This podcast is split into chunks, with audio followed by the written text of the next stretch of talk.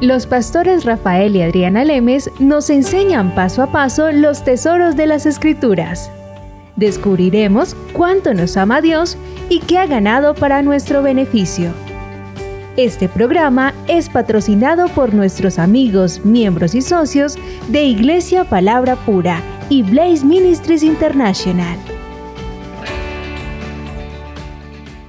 Estamos para ayudarlos a ustedes a que crezcan en el conocimiento de nuestro Señor Jesucristo, para que hagan uso de lo que Él ganó hace más de dos mil años, para que lo apliquen en sus vidas, en sus familias, para que entiendan la autoridad que tienen por haber recibido a Jesucristo como Señor y Salvador y las personas que nos están viendo, que no han oído acerca de Jesucristo, que no entienden acerca de Jesucristo, sería bueno que descargaran estas enseñanzas para que por fin entiendan de qué se trata de que Jesucristo haya venido hace más de dos mil años a la tierra. Muchos han oído de Jesucristo. Dice la palabra que no se trata simplemente de ser oidores, sino hacedores de ella. Por lo tanto, no se trata de haber oído de oídas, de oídas te había oído, como dijo Job, no, sino que entendamos, que sepamos de qué se trata, aprender y entender que fuimos hechos la justicia de Dios en Cristo Jesús por el sacrificio que Él hizo hace más de dos mil años. Así que estas enseñanzas te van a llevar de una forma bien clara, bien sencilla, a reconocer y a entender a lo mejor lo que nunca habías entendido todos estos años de tu vida por la religión. Y también a aplicarlo. Ah, bueno, y aplicarlo, obviamente, así como nosotros lo aplicamos, así como nosotros lo meditamos. Alguien te escribió hace poco preguntando que cómo se meditaba. Sí, pues Adriana, la, la meditación de la palabra es simplemente el meditar o el pensar en un versículo constantemente. Ah, tú y yo lo hemos hablado varias veces que la gente sabe cómo meditar por el simplemente por el hecho de que saben cómo preocuparse.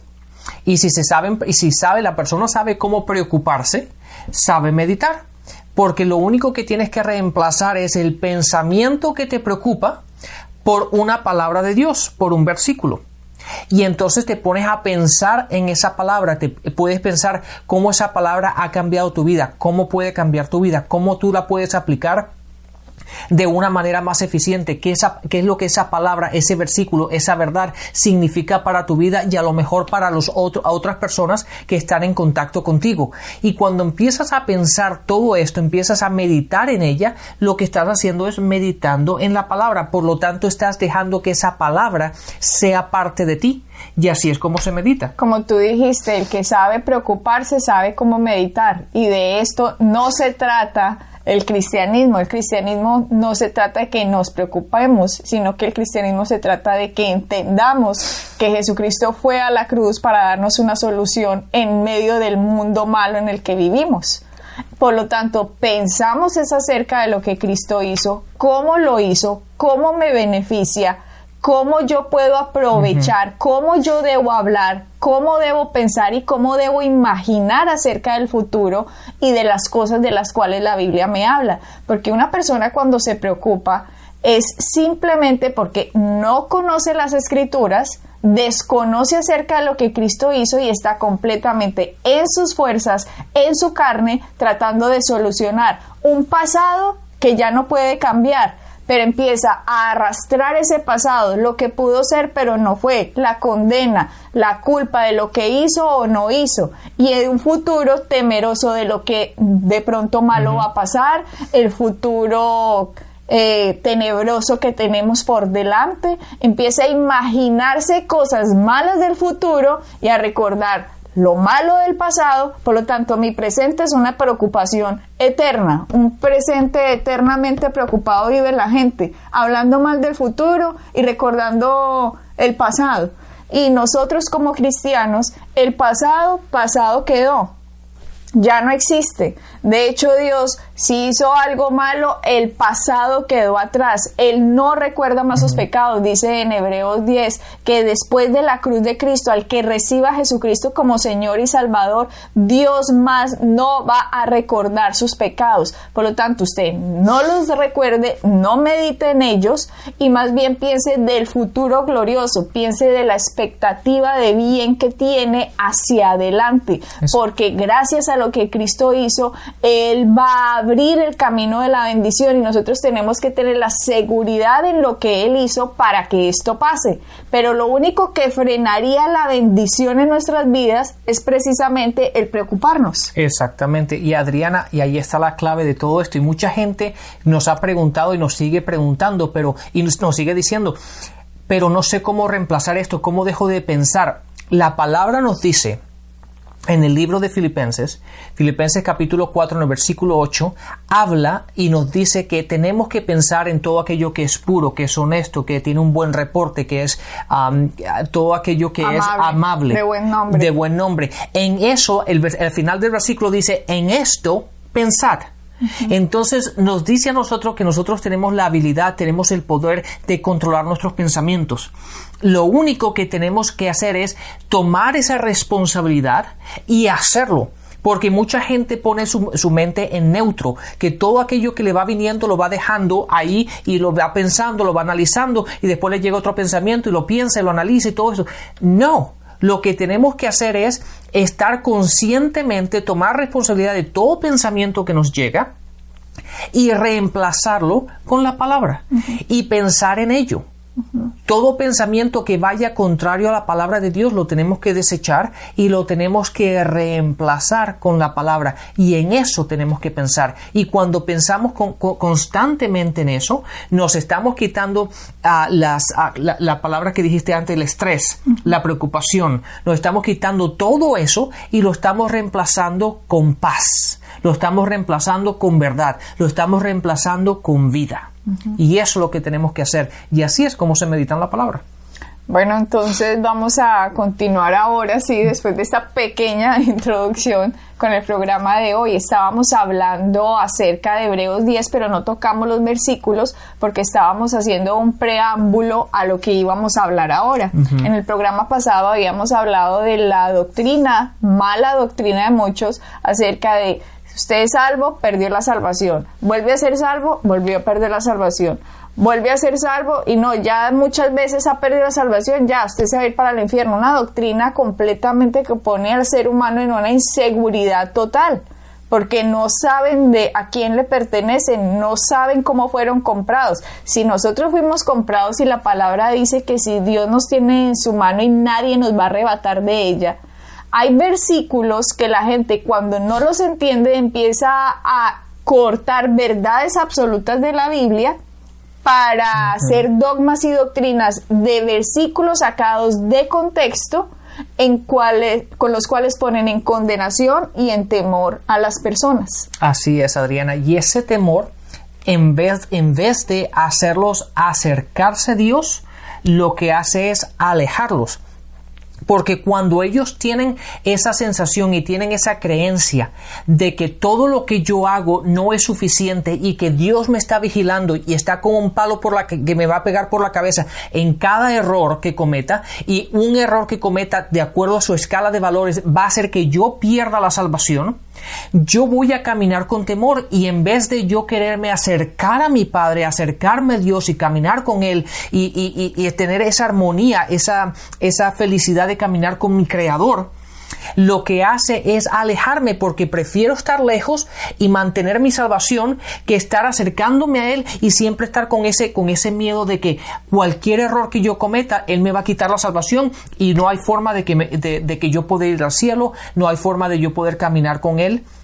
Y eso, Adriana, en vez de edificarnos, lo que hace es nos aleja de nuestro Padre. Como el ejemplo, Rafael, como el ejemplo, no, como la historia de que nos contaron esta semana acerca de un señor alcohólico que le dijeron acerca de la salvación de Jesucristo y él estaba muy contento, recibió a Jesucristo como Señor y Salvador, pero entró bajo una enseñanza equivocada de condenación y culpa a pesar de haber recibido a Jesucristo como Señor y Salvador, a pesar de ser salvo, pasaron cierta cantidad de meses, no sé cuántos, y volvió y recayó en el vicio del alcohol. Y lo que le dijeron en la iglesia a la que pertenecía era que ahora que había recaído, había hecho en contra Hebreos 10:26 que dice, porque si pecareis voluntariamente después de haber recibido el conocimiento de la verdad, ya no queda más sacrificio por los pecados.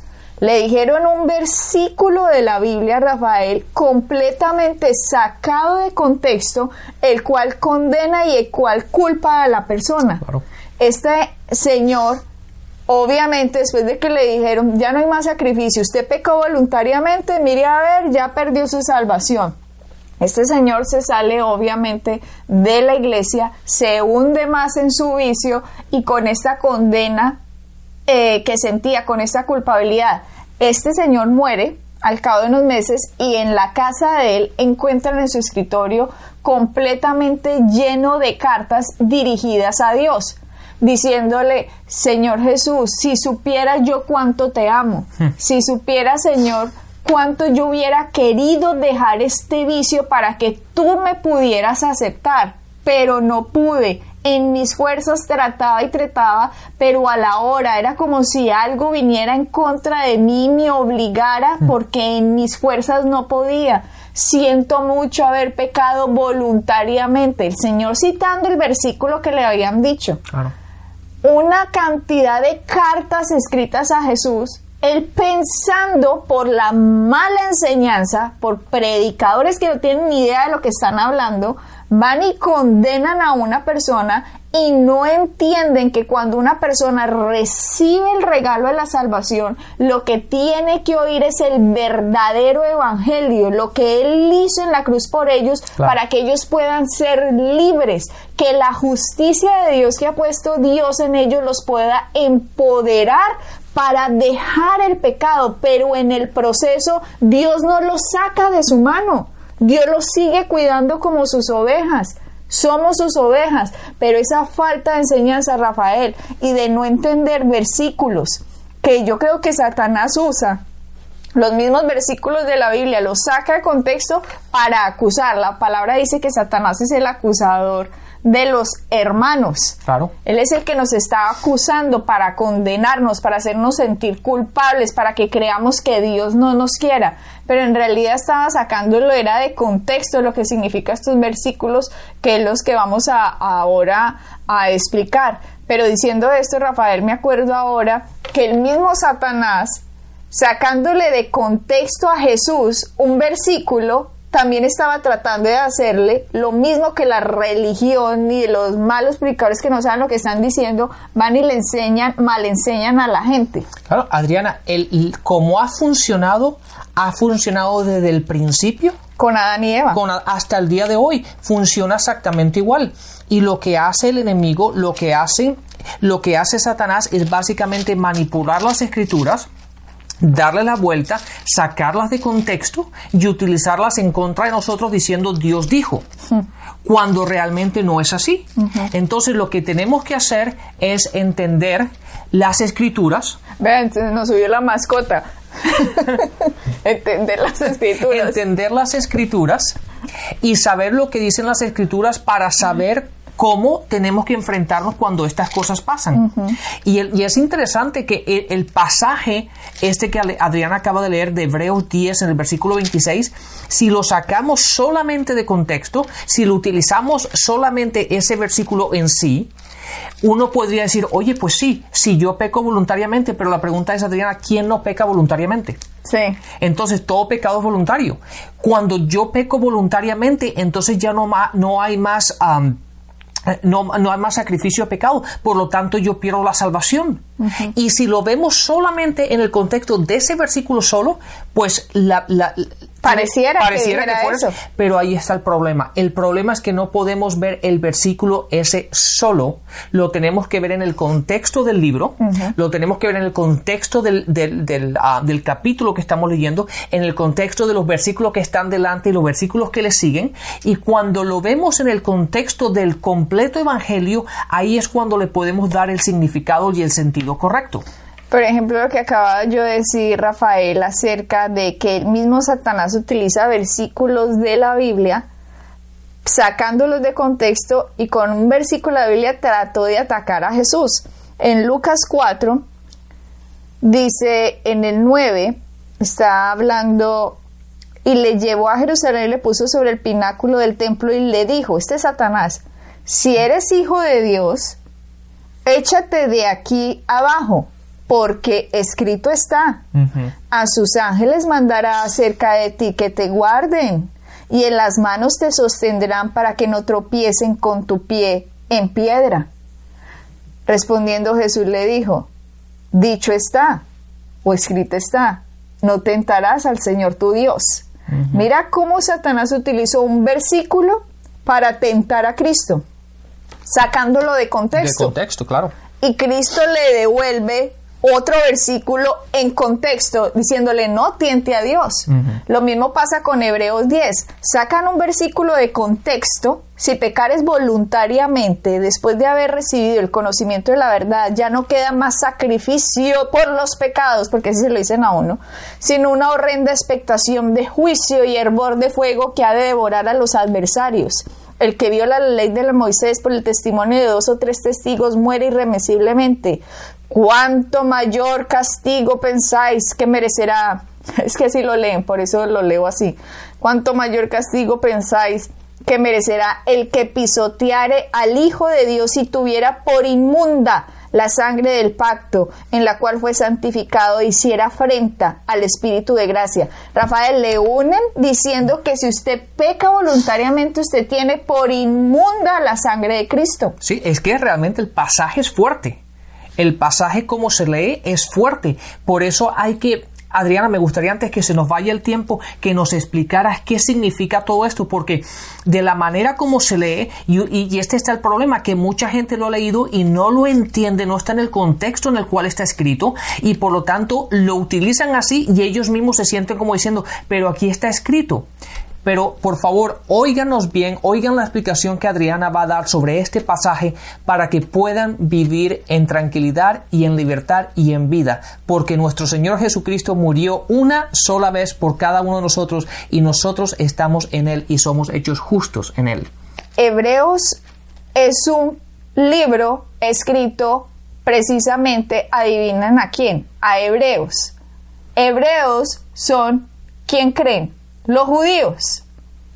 Los judíos, este es un libro que se le atribuye a Pablo.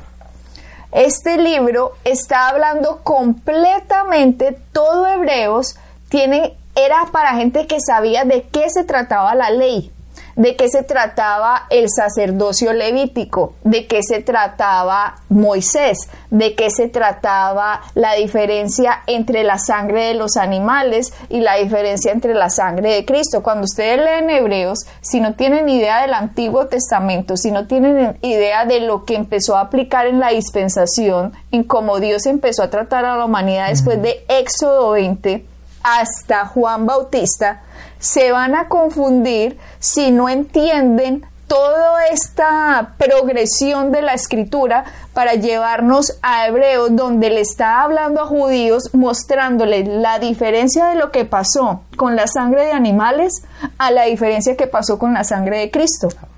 Por eso Hebreos 10, lo dejamos hasta ahora, Hebreos 10, 26, esta partecita de lo que estamos hablando, estos versículos, porque ya hemos hablado acerca de no más conciencia de pecado e, y utilizamos a Hebreos 10. También hablamos del arrepentimiento y también utilizamos a Hebreos 10.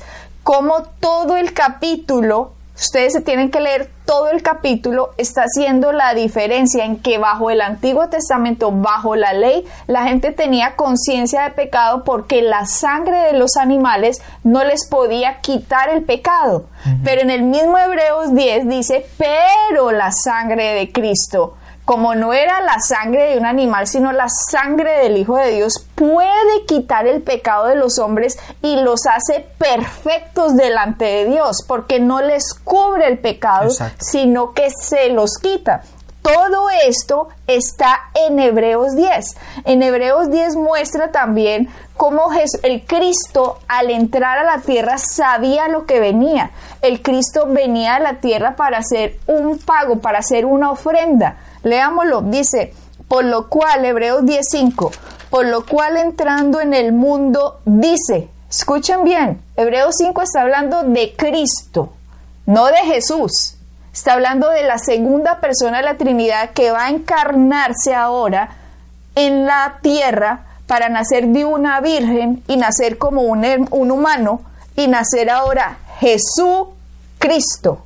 Jesús es el cuerpo del Cristo.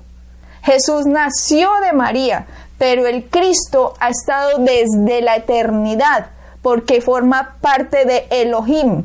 Elohim es el Padre, el Hijo y el Espíritu Santo, tres, pero son uno, funcionan como uno. Y aquí el Cristo en Hebreos 10, 5 nos está mostrando que al entrar al mundo, no dice que, por, que van a ser, no, al entrar, ¿cómo estaba entrando? De María iba a nacer Jesús.